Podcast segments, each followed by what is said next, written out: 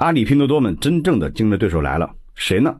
抖音。哎，这个月十号，抖音调整了它的这个购物车的二级页面啊。当我们现在去点这个小黄车的时候啊，哎，我们会发现我们就进入了一个货架式的商品推荐页面啊。但是这个页面跟我们在传统的电商平台上看到的不一样的是，传统电商上啊，每一个商品都是头图啊，那抖音上呢是短视频。这个调整让我们看到了抖音成为未来电商霸主的可能。四个原因，第一啊，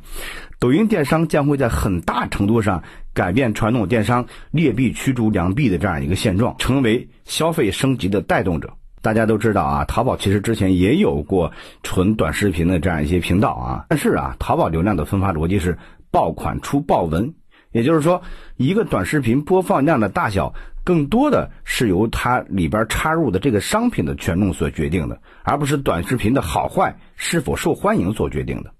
这个就让那些真正的好产品其实是很难获得很多的流量的。但是这里边的问题是啊，好产品对于年轻群体的吸引力会更大。大家要知道啊，阿里有一个非常大的危机，就是新进入市场的消费者进入阿里体系的比例已经越来越低。第二，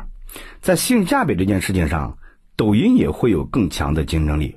阿里是卖流量的公司，拼多多要想真正意义上进入五环，也会越来越像阿里。对于流量生意来说，最好的策略啊，一定是让更多的商品都是通过付费流量卖出去的。那这种做法势必会让商家的成本居高不下，而这个成本一定会转嫁到消费者身上啊。消费者感受到的就是产品的性价比不高，而抖音乃至整个头条系最不缺的就是流量。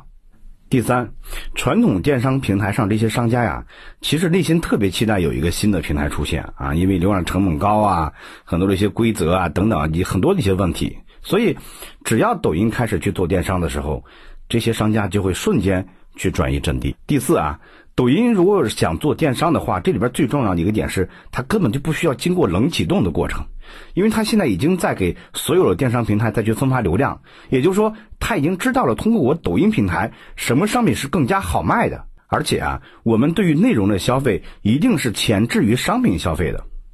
当内容的数据和商品的数据相关联的时候，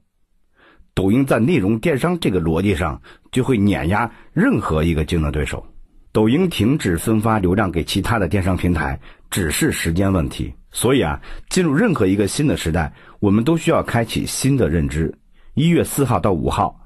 赢在抖音时代的十八个底层认知，我们广州见。